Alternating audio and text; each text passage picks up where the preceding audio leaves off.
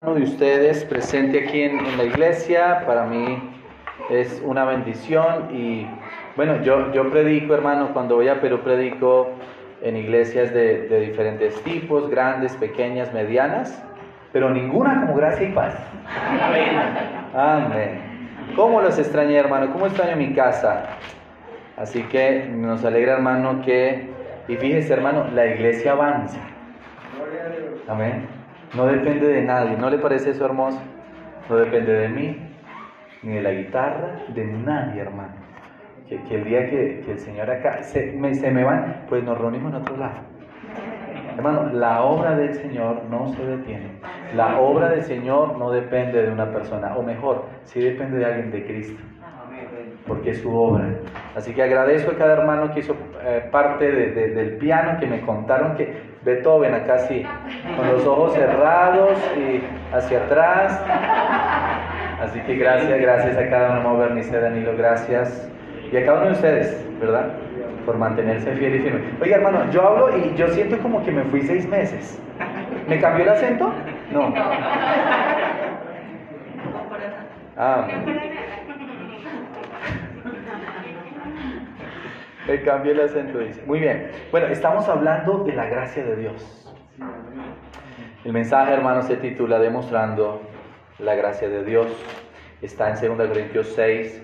Vimos entonces ya, hermano, eh, que la gracia, no, no, así es, así nomás, hermano, gracias por la pregunta. Eh, ya vimos, hermano, que la gracia de Dios se ha manifestado para salvación, que la gracia de Dios, hermano, es aquella en la cual estamos firmes que nos gloriamos en la, gloria, en la esperanza de la gloria de Dios, en las tribulaciones y en la reconciliación a través de Cristo. Pero entonces vamos a ver aquí algo muy importante. Eh, 2 Corintios 6, 1. Así pues nosotros como colaboradores suyos os exhortamos también a que no recibáis en vano la gracia de Dios. Cuídese hermano de no recibir en vano la gracia de Dios. Padre, guía este mensaje, que no sea yo, mi prudencia, sino tu palabra, tu Santo Espíritu, llevando a esta iglesia a cumplir su misión, su visión, llevando a esta iglesia a hacer lo mejor posible para tu reino. Por favor, te lo rogamos en nombre de Jesús. Amén y amén. Permítame, hermano, leer antes un texto en Primera de Corintios 1. Segunda de Corintios 6 va a ser nuestro texto base, puede poner algo allí, un separador, algo. Pero en Primera de Corintios capítulo 1, versículo 4, eh, el texto que leímos, hermano, eh, os exhortamos. Esa exhortación, hermano, eh, es, es con la finalidad de animar, de levantar, ¿verdad? Os exhortamos Primera Corintios 1:4, gracias doy a mi Dios siempre por vosotros, ¿por qué? Por la gracia de Dios que os fue dada en Cristo Jesús. Hermano, mire, que si alguien da gracias a, a Dios por nosotros, es porque ha visto y ve su gracia. Amén. Amén. Y entonces, hermano Pablo, allá en segunda de Corintios, les está diciendo, os exhortamos como colaboradores suyos, y entonces de una u otra forma está recordando lo que les digo en la primera carta, en donde dice, gracias doy a mi Dios siempre por vosotros, por la gracia de Dios que os fue en Cristo porque en todas las cosas fuisteis enriquecidos en Él, en toda palabra, en toda ciencia, así como el testimonio acerca de Cristo ha sido confirmado en vosotros. Hermano, somos enriquecidos en Él. Amén. Nada nos falta. Mire, mire qué hermoso el versículo 7. De tal manera que nada os falta ningún don, esperando la manifestación de nuestro Señor Jesucristo, el cual también os confirmará hasta el fin, para que seáis irreprensibles en el día de nuestro Señor Jesucristo. Fiel es Dios por el cual fuisteis llamados a la comunión con su Hijo Jesucristo nuestro Señor.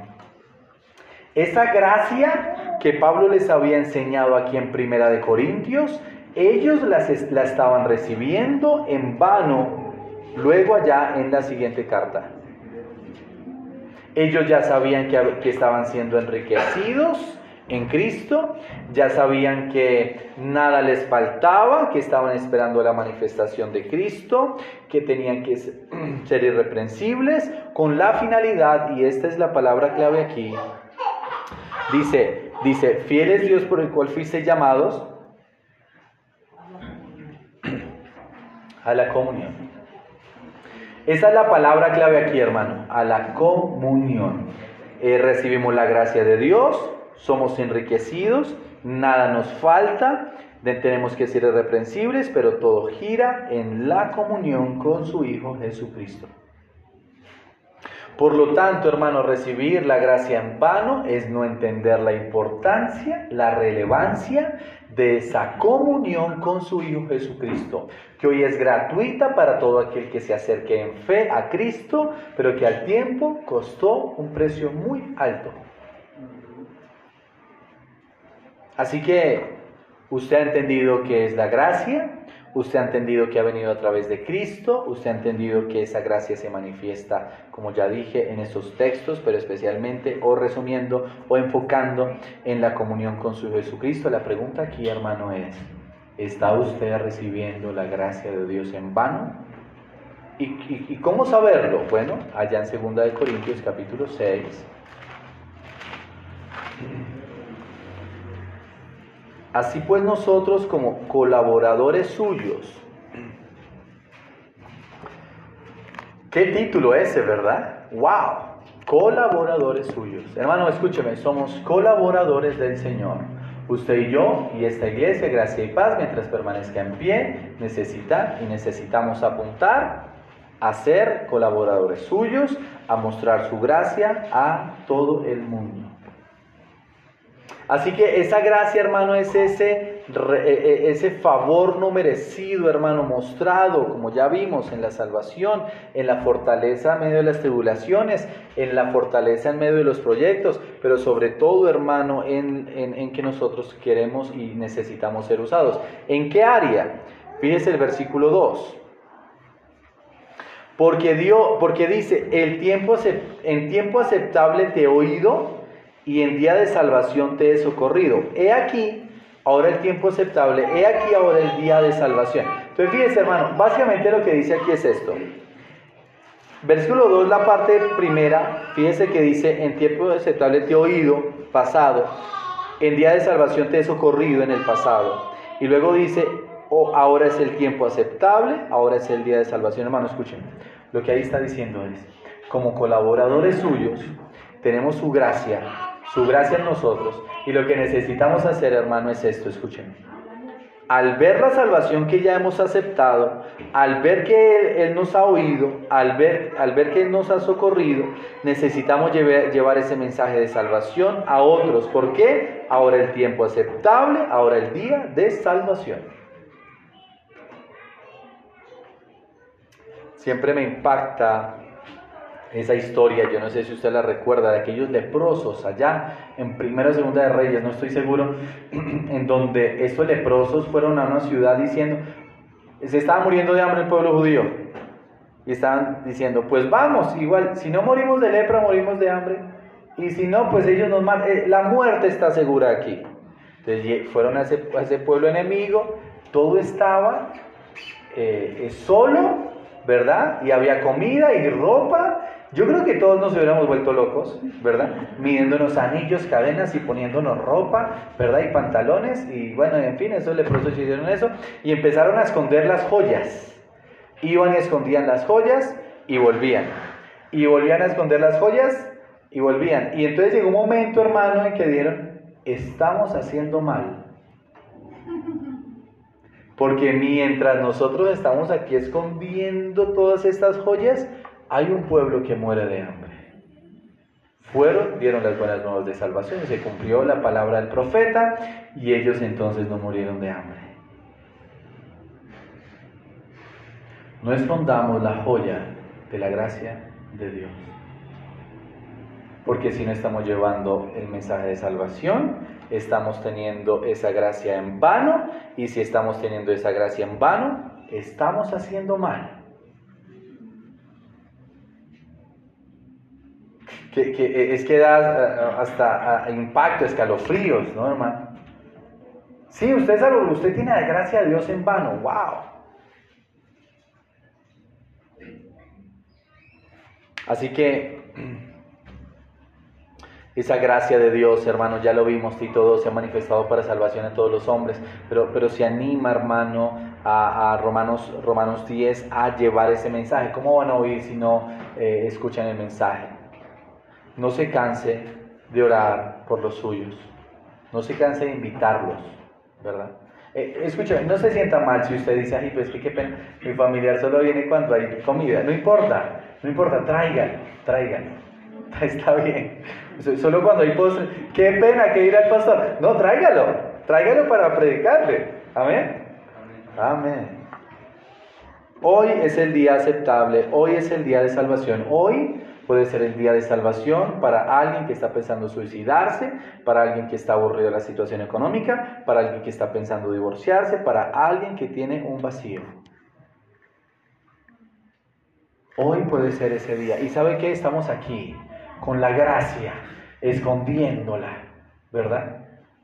No puede ser así. Necesitamos llevar esa gracia de Dios a otros. Entonces, cuando dice ahí, eh, no, no recibáis eh, en, vano la gracia de Dios, ese en vano se refiere al propósito de la salvación, que es servir para su reino. O sea, ahí, ahí, no está hablando de salvación, ya son salvos, son colaboradores suyos.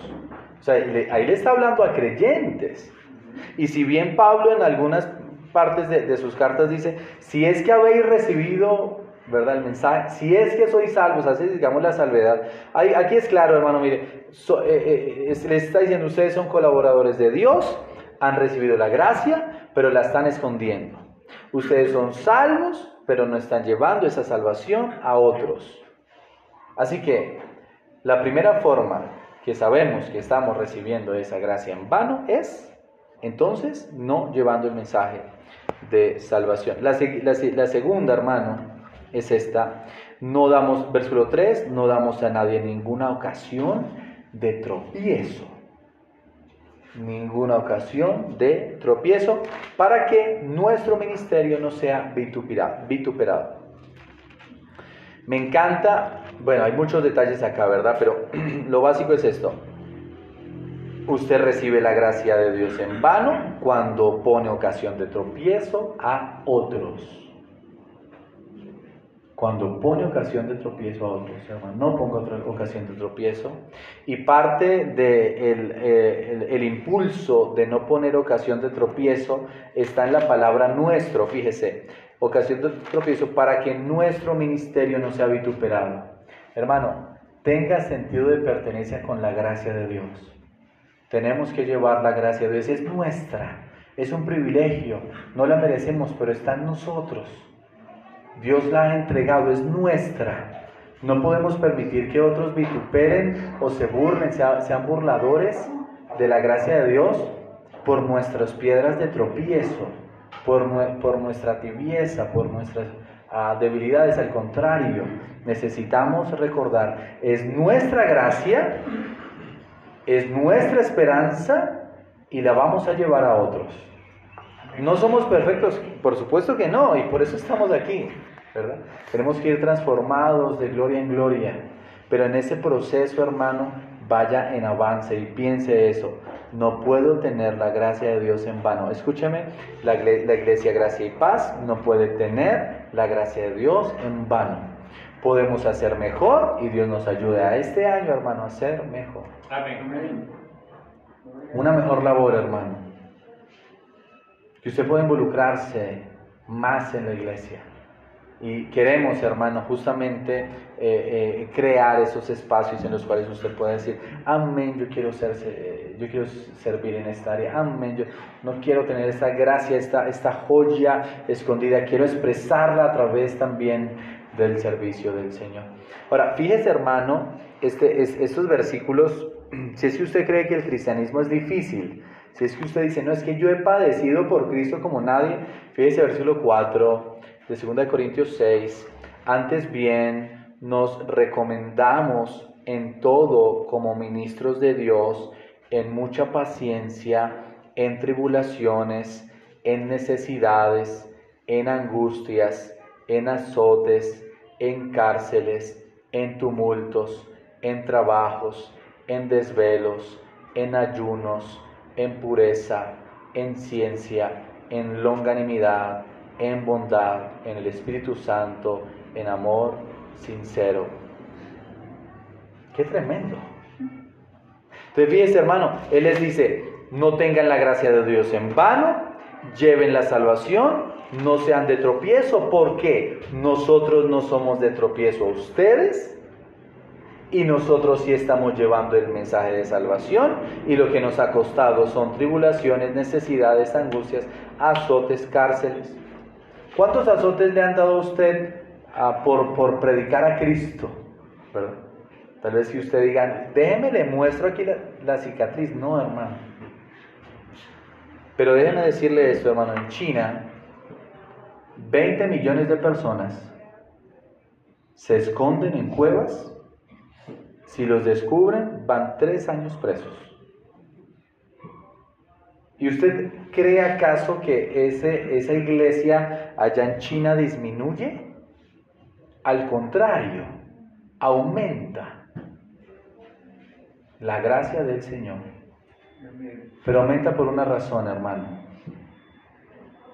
Versículo 7. En palabra de verdad, en poder de Dios, con armas de justicia, a diestra y a siniestra. Y ahí está, hermano, eh, definiendo a un soldado que tiene arma diestra, siniestra, y que va a la batalla eh, eh, con la palabra del Señor, en poder de Dios, en amor sincero, en el Espíritu Santo. Necesitamos entonces, hermano, entender, estamos en guerra. Esta iglesia necesita avanzar por la gracia del Señor, pero no lo vamos a hacer, hermanos, hasta que entendamos, no podemos tener la gracia de Dios en vano. Necesitamos llevarla a otros lugares, cueste lo que cueste. Necesitamos llevarla por todos los medios, hermano. Necesitamos, hermano, que usted pueda pensar en sus dones, sus recursos, hermano, y ponerlos al servicio del Señor. Dios nos va a pedir cuentas, hermano, a esta iglesia, gracia y paz. Nos va a pedir cuentas y, y nos va a preguntar simplemente esto, hermano. No si hicimos más que otra iglesia. No si crecimos más o menos que otra iglesia. No si hicimos más o menos eventos que otra iglesia. Él nos va a preguntar simplemente si hicimos lo mejor con los recursos que teníamos y con las personas que asistían. La Iglesia Bíblica Bautista Gracia y Paz no puede tener la gracia en vano, necesitamos tener los recursos claros, las personas claras y entonces aprovecharlo de mejor forma, no para mi beneficio, hermano, no para mi beneficio. Si usted me conoce, hermano, y si usted ve el libro de, cuentas, hermano, yo no, yo no busco algún beneficio de ustedes. Yo, no, yo no planté esta iglesia para entonces enriquecerme y, y comprar la casa de mis sueños. Dios mismo plantó esta iglesia porque este lugar necesita la gracia de Dios. Cueste lo que cuesta, hermano, y usted y yo necesitamos comprometernos más al Señor, porque Dios nos ha dado mucho. Yo, yo he ido, y, en ningún momento comparo, no, no, me malinterprete, pero yo he visto, hermano, como Dios usa personas, eh, perdón, iglesias pobres, pequeñas, bueno, en Perú, que es en donde yo voy, en, en techo de paja, ¿verdad? Piso, piso tierra, tierra como de playa. Ahí yo he predicado en iglesias así. Y entonces yo predicando en misiones y el pastor diciendo, vamos a apoyar a, tres misioneros más. Y yo, y yo con mis zapatos todo, todo elegante ahí, ¿qué le parece? Diciendo, hay que hacer más por el Señor. No, hay que tener miedo, hermano, a, descuadrarnos, a que nos va a faltar. No, al contrario, hermano, nos va a sobreabundar. Porque necesitamos hacer más, hermano. Sí, gloria a Dios. Mire, hermano, yo no conozco sus finanzas. Nunca he intentado conocer sus finanzas. Nunca he intentado saber si usted cuánto da o algo así. Pero no necesito, no, necesito saberlo, hermano, para, para decir que esta iglesia es una, una iglesia rica comparada a las iglesias de todo el mundo. Así es, hermano. Por lo tanto, hermano, misiones, en el mes misionero, en el mes en donde estamos pensando llevar la gracia de Dios a los niños a través de escuelas bíblicas, bíblicas vacacionales, necesitamos recursos, necesitamos personas. Queremos, hermano, eh, ofrecer una alabanza al Señor más digna, aquí con más instrumentos, necesitamos eh, eh, recursos, necesitamos personas. ¿Verdad? No crea que yo lo quiero hacer todo aquí, ¿verdad? No crea que, bueno, yo lo hago con gusto, no me malinterprete tampoco, pero si quisiera, hermano, que, que todos participáramos más. Así que piense allí en donde está. ¿Cómo puedo yo participar más en mi iglesia local? ¿Cómo puedo yo participar más en mi iglesia local? Vi, vi un video muy impresionante, yo no me acuerdo qué país, mueven las casas, se reúnen 500 personas, yo no lo exagero. Y cada una coge la casa, que es como un galpón, como un, granero, la levantan y la mueven. ¿Qué le parece? ¿Usted se imagina moviendo esa casa a 10 personas? No puede. Ni siquiera se lesionan de los hombros al intentar hacerlo. ¿Usted se imagina esa casa levantada por 100? bueno, 200 tal vez, ¿verdad? Pero 500. Normal. La levantaban, todos hacían la fuerza y la movían. Hermano, mire, esta iglesia, gracia y paz, va a avanzar. Amén. Pero va a avanzar de forma diferente si todos la levantamos. Amén. Si todos la levantamos. No importa cuántos somos. Dios al final va a dar el crecimiento a su tiempo pero que nosotros llevemos esa gracia, que no la tengamos en vano, sino que la llevemos al mundo, a nuestra comunidad, por todos los medios. Así es. Fíjese qué tremendo entonces este, este ejemplo. Ahora, todo va a depender de algo. Todo va a depender de algo. Y, vamos a seguir la lectura, hermano. Dice 8, por honra y por deshonra, por mala fama y por buena fama, como engañadores, pero veraces, amén, como desconocidos, pero bien conocidos, como moribundos, mas he aquí vivimos, como castigados, mas no muertos, como entristecidos, mas siempre gozosos, como pobres, mas enriqueciendo a muchos, como no teniendo nada, más poseyéndolo todo, amén. Qué tremendo. 11. Nuestra boca se ha abierto a vosotros, oh Corintios, nuestro corazón sea que se ha ensanchado no estáis estrechos en nosotros, pero sí sois estrechos en vuestro propio corazón, pues para corresponder del mismo modo, como a hijos hablo, ensanchaos también vosotros. Wow. No, es un problema, hermano, de recursos, de distancia, es un problema del corazón. Entonces, lo que Pablo básicamente aquí dice es, somos colaboradores no tengamos la gracia de Dios en vano. Y fíjese, en nuestro ministerio hemos llevado la gracia de Dios a otros. Fíjese, no hemos, no hemos puesto a, tropiezo. Y todo esto es porque nuestro corazón se ha ensanchado.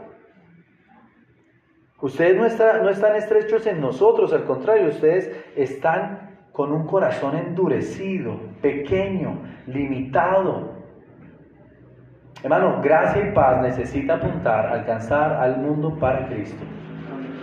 No podemos apuntar a menos. No podemos apuntar a menos. Necesitamos, por lo tanto, hermano,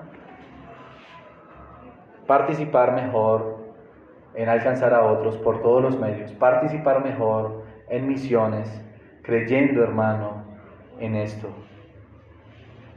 Necesitamos, en otras palabras, hermano, y usando el texto, ensanchar nuestro corazón al Señor, para no tener la gracia de Dios en vano. Fíjese, hermano, entonces estamos viendo ah, las formas de las cuales, en las cuales no vamos a tener la gracia de Dios en vano. La primera es testificando a otros, llevando esa joya de la gracia de Dios. Lo segundo va a ser entonces no poniendo tropiezo. Lo tercero, versículo 14, no os unáis en yugo desigual con los incrédulos, porque qué compañerismo tiene la justicia con la injusticia, y qué comunión la luz con las tinieblas, y qué concordia Cristo con Belial, o qué parte el creyente con el incrédulo, y qué acuerdo hay entre el templo de Dios y los ídolos, porque vosotros sois el templo del Dios viviente, como Dios dijo, hablaré y andaré entre ellos y seré su Dios, y ellos serán mi pueblo, por lo cual salid en medio de ellos y apartaos, dice el Señor, y no toquéis lo inmundo, y yo os recibiré, y seré para vosotros por Padre, y vosotros me seréis hijos e hijas, dice el Señor Todopoderoso. Así que, amados, puesto que tenemos tales promesas, limpiémonos de toda contaminación de carne y de espíritu, perfeccionando la santidad en el temor de Dios. Lo siguiente entonces será no solamente eh, llevando el mensaje de salvación, ese mensaje de gracia a otros, no solamente no poniendo tropiezo, sino, versículo 7, hermano, limpiándonos de toda contaminación de carne y de espíritu, dice, perfeccionando la santidad en el temor de Dios. Necesitamos entonces, no quiere tener la gracia de Dios en vano, necesita perfeccionar la santidad en el temor de Dios. Aquel creyente que no esté perfeccionando la santidad en el temor de Dios está teniendo esa gracia en vano. Y Dios le va a llamar a cuentas por eso. Entonces fíjese hermano, no os, unáis en yugo desigual, ¿verdad? Entonces aquí eh, llama mucho la atención, no solamente en la parte sentimental, que es el versículo siempre, ¿verdad? Que, que, se usa animando a aquellas eh, personas solteras a no casarse con incrédulos. Pero no solamente anima eso, ¿verdad? Anima que usted haga una, buena elección, porque también ese yugo desigual eh, aplica, hermano, a los negocios, a las relaciones personales, privadas, de amistad. Es decir, hermano, ¿le, está usted aportando algo a aquella amistad que tiene? ¿Verdad? Y bueno, vale la pena aclarar, el matrimonio no cambia a nadie, ¿verdad? No, el matrimonio va a ser salvo. Puede que no, ¿verdad? Ah, pues sí, obviamente, usted conoce a la tía que se casó y ahora él fue salvo, estuvo ya en un matrimonio, eh, la, hermanita tiene como 40 años en la iglesia, él fue salvo hace un año, su esposo, un testimonio tremendo, pero, pero vaya y pregúntele a esa hermanita todo lo que sufrió, 38 años. Ya sus hijos son grandes, uno de sus hijos estudió en Puerto Rico. Así que, eh, fíjense, y, y está el versículo 1, 7.1, así que, amados, puesto que tenemos tales promesas. ¿Qué promesas? Versículo 16, habitaré y andaré entre ellos y seré su Dios y ellos serán mi pueblo. ¿Verdad? Esa promesa. Así que, amados, puesto que tenemos tales promesas, pertenecemos al Señor, necesitamos limpiarnos de toda contaminación de carne y de espíritu. Fíjese, hermanos, su espíritu también se contamina.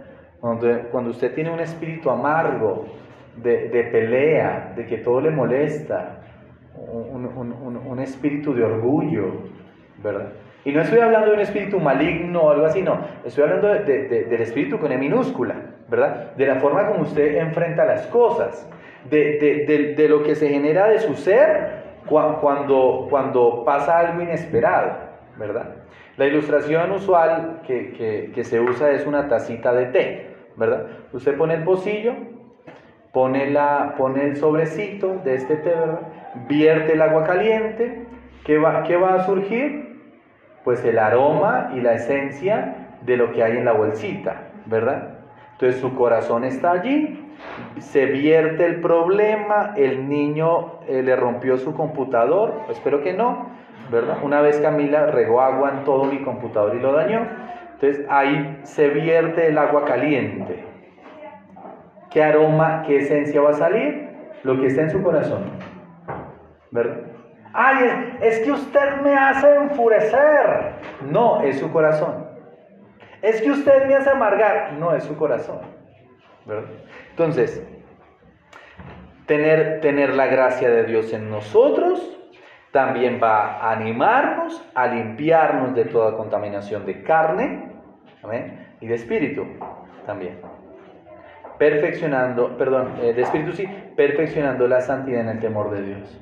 No tenga la gracia de Dios en vano, apunte a la santidad del Señor. No tenga la gracia de Dios en vano, perfeccione la santidad en el temor de Dios. ¿Sabe qué falta hoy en el, en el, en el ámbito cristiano, en las iglesias cristianas, hermano? Temor de Dios. Temor de Dios, hermano. Dios sigue siendo fuego consumidor. Y cuando allá dice que es fuego consumidor, está hablando en un, en, un trasfondo, eh, en, un contexto a creyentes. No crea que sean crédulos. Interesante. Eso está ya en Hebreos. Vamos a Hebreos, hermano, ya que tocaron el tema. Hebreos 12.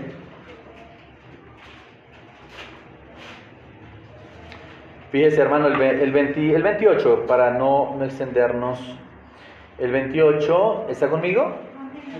Así que, y ese así que, hermano, lo que, lo que significa es, hemos recibido más que Moisés hemos recibido más que aquellos del Antiguo Testamento, la gracia de Dios. Así que, recibiendo nosotros un reino inconmovible, tengamos gratitud y mediante ella sirvamos a Dios, agradándole con temor y reverencia, porque Dios, nuestro Dios es fuego consumidor.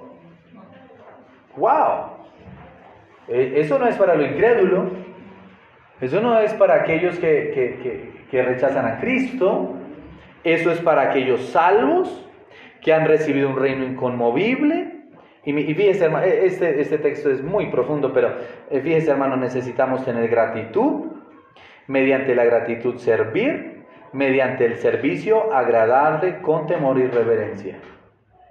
Y si usted va a ver algo en aquellos creyentes fríos eh, eh, en el mundo, es ingratitud.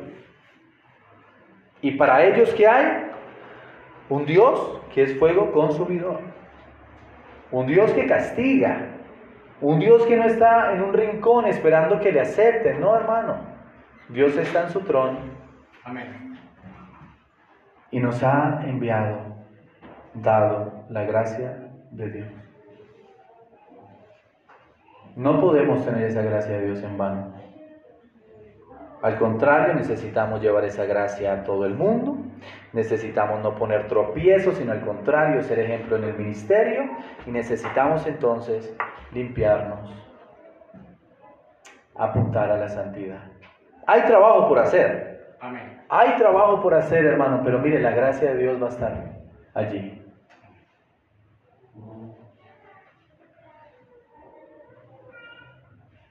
Terminamos acá, hermano, allí en 2 de Corintios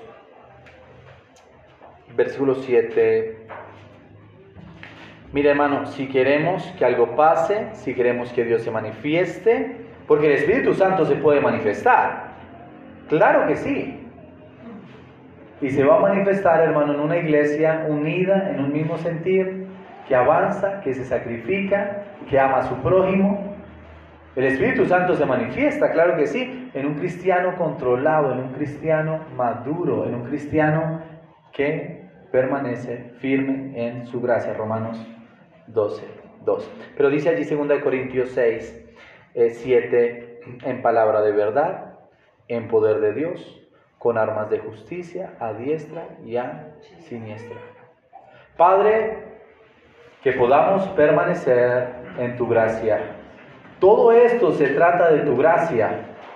Y estamos aquí, Señor, porque reconocemos que tú eres el dador de esa gracia. Reconocemos que hasta hoy hemos estado en pie por tu gracia. Oren donde está, hermano. Tenga un tiempo con el Señor. Tenga un tiempo con el Señor. No podemos tener la gracia de Dios en vano. No se permita, hermano, tener la gracia de Dios en vano, hermano. Tener ese mensaje de esperanza, tener ese mensaje de salvación escondido, hermano. Usted ha recibido mucho. Usted y yo hemos recibido mucho. Somos una iglesia, hermano, que necesita ser más. Y usted entonces, aprovechando esa gracia Necesita llevar el mensaje, ahora el tiempo aceptable, ahora el día de salvación. Necesita entonces mostrarse como ejemplo, no dando a nadie ninguna ocasión de caer. Y necesita entonces avanzar en su vida personal, espiritual, perfeccionando la santidad en el temor de Dios. Necesitamos hacer más. Yo quiero hacer una invitación hoy, hermano. Simplemente quiero orar por usted. Si usted quiere, hermano, hacer algo más por la iglesia, aquí está el altar, hermano. Puede pasar al frente. Aquí está el altar. Puede pasar y puedo decir, aquí estoy, Señor. Necesito rendirme más a ti. La gracia no puede estar en vano en mí. Amén. Aquí está el altar, hermano. No, no hacemos esto por show. Hacemos esto, hermano, porque necesitamos permanecer en la gracia de Dios. Y aquí estamos, Señor, en este altar, hermanos, que entendemos que tu gracia se ha manifestado a nosotros, Señor. Que tu gracia se ha manifestado en nuestras familias. Padre, aquí estamos diciéndote, Señor, la gracia no va a ser en vano en mí. La gracia no va a estar en vano en mi familia. Aquí está el altar, hermano. Puede pasar. Si usted quiere decir hoy, Señor, hoy me, me comprometo a que tu gracia no va a ser en vano.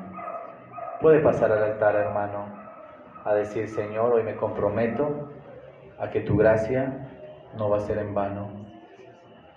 Amén. Padre, tú, ves los hermanos aquí, tal vez algunos que no han pasado, tú ves los corazones. Padre, úsanos para tu gloria. Padre, usa nuestros recursos, nuestros talentos, nuestros dones para alcanzar a otros, Señor. Mira a los hermanos aquí al frente, Señor. Fortaléceles, ayúdales. Que estos hermanos puedan estar en palabra de verdad, en poder de Dios, con armas de justicia, a diestra y a siniestra. Y que podamos, Señor, Señor, entonces en este corazón amplio, ensanchado para tu obra, Señor. Humildemente, Padre, estamos aquí. Que tu Espíritu Santo se manifieste que tu Espíritu Santo haga algo especial, Señor, por favor, con nosotros, en nosotros, a través de nosotros, por favor, Señor. Permite que gracia y paz pueda avanzar en fe, pueda avanzar en responsabilidad, Señor. Te lo rogamos, te lo suplicamos, Señor, en el nombre de Jesús. Amén y amén. Amén, hermano. Gloria a Dios, hermano. Puede pasar a su lugar. Amén. La gracia de Dios, hermano, se ha manifestado. Amén, amén, amén.